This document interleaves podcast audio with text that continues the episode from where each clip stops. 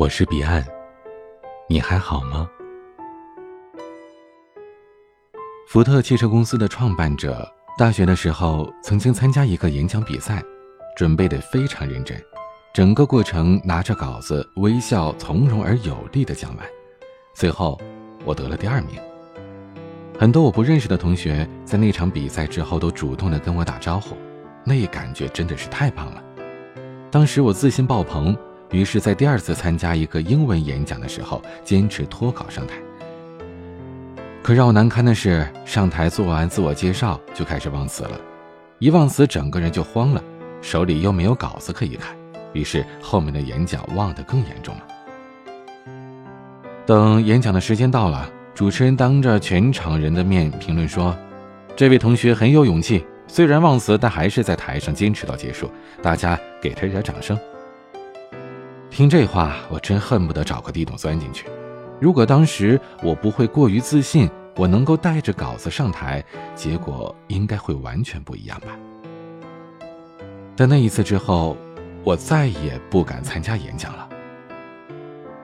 总结起来就是，取得了一点点的小成绩就开始骄傲，是不懂得清空自己的表现。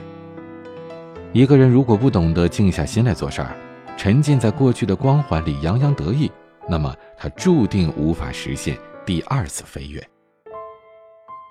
我很喜欢的一位姐姐，在三十岁那年辞去了杂志社副主编的职位，回家当了家庭主妇。她告诉我的时候平静而笃定，但我当时太年轻了，我当场质问她：“我说我不理解，你这为什么呢？这是你奋斗了五六年才爬上去的位子啊！”再熬几年，你就是主编了。姐姐安静的看着我，问：“然后呢？”我答不上来。她说：“你还年轻，好好干。但你也要知道，女人奋斗的地方，除了职场，还有家庭。”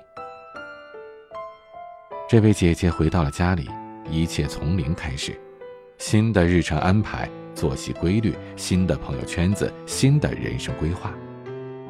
后来，他不仅把孩子送进了重点学校，还利用业余时间写作，成了当红作家，结识了一帮志同道合的女性朋友。老公也在她的支持下，把事业越做越大。惊讶的同时，我不禁反思：这样的人生何尝不是另一种丰盛呢？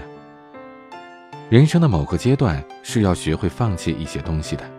适时的清空自己，才能去遇见更好的自己。比如，从一个城市到另一个城市，就要放下昔日积累的资源；从职场回归家庭，就要放下职场的姿态，从一个好妈妈、好妻子做起；从工作岗位退休，就要调整好心态，去过一种退休之后的生活。在某一个综艺节目里，马伊琍分享一个故事。在拍我的前半生的时候，陈道明老师来客串，演一个料理店老板。因为他的台词很少，就一直站在旁边看着年轻人是怎么演的。他也不说话，也不给意见。有一次吃饭，马伊琍忍不住就问：“陈老师，你常常在旁边看我们呀？”陈道明说：“是啊，虽然是站在一个前辈的角度，但我是抱着学习的心态来的。”我来看看你们正当年的人是怎么演戏的，我来学学。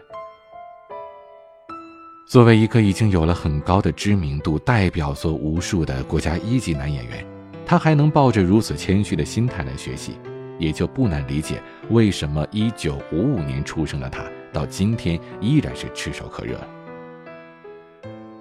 心理学有一种姿态叫做空杯心态，空杯心态就是。忘却过去，特别是忘却成功，是不断的学习，与时俱进，更是一种挑战自我的永不满足，不断的追求卓越。拥有这种心态的人，时刻懂得清空自己，因此能够保持一个比较好的学习状态。真正的英雄好汉。是不在人们面前夸耀自己以前是如何英勇的。真正的成功者是不会吹嘘以往的成绩的，他总能不断的清空自己，总能保持谦虚的态度和永远前行的进取心。所谓学如逆水行舟，不进则退。在这个飞速发展的时代，每一个人都没有资格去懈怠。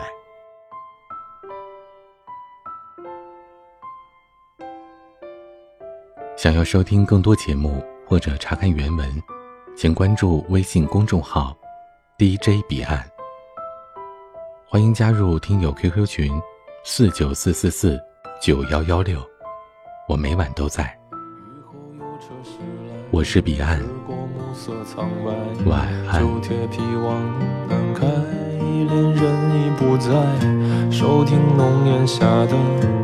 是个电台，不动情的咳嗽，至少看起来归途也还可爱。琴弦少了姿态，再不见那夜里听歌的小孩。时光匆匆独白，将颠沛磨成卡带，已枯卷的情怀，踏碎成年代。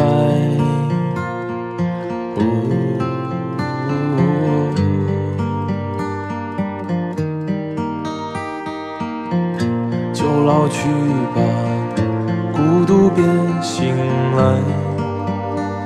你渴望的离开，只是无处停摆。就歌唱吧，眼睛眯起来。而热泪的崩坏，只是没抵达的存在。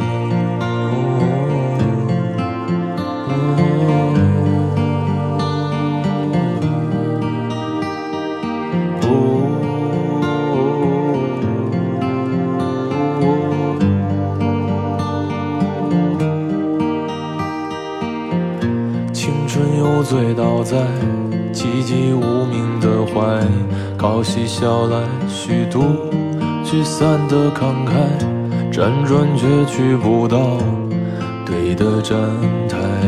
如果漂泊是成长必经的路牌，你迷信岁月中那贫瘠的未来。像遗憾季节里未结果的爱，弄脏了每一页诗，吻最疼痛的告白。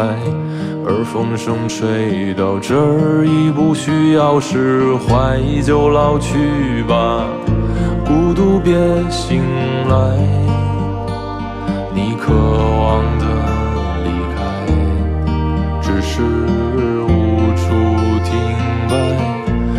歌唱吧，眼睛眯起来，而热泪的崩坏，只是没抵达的存在。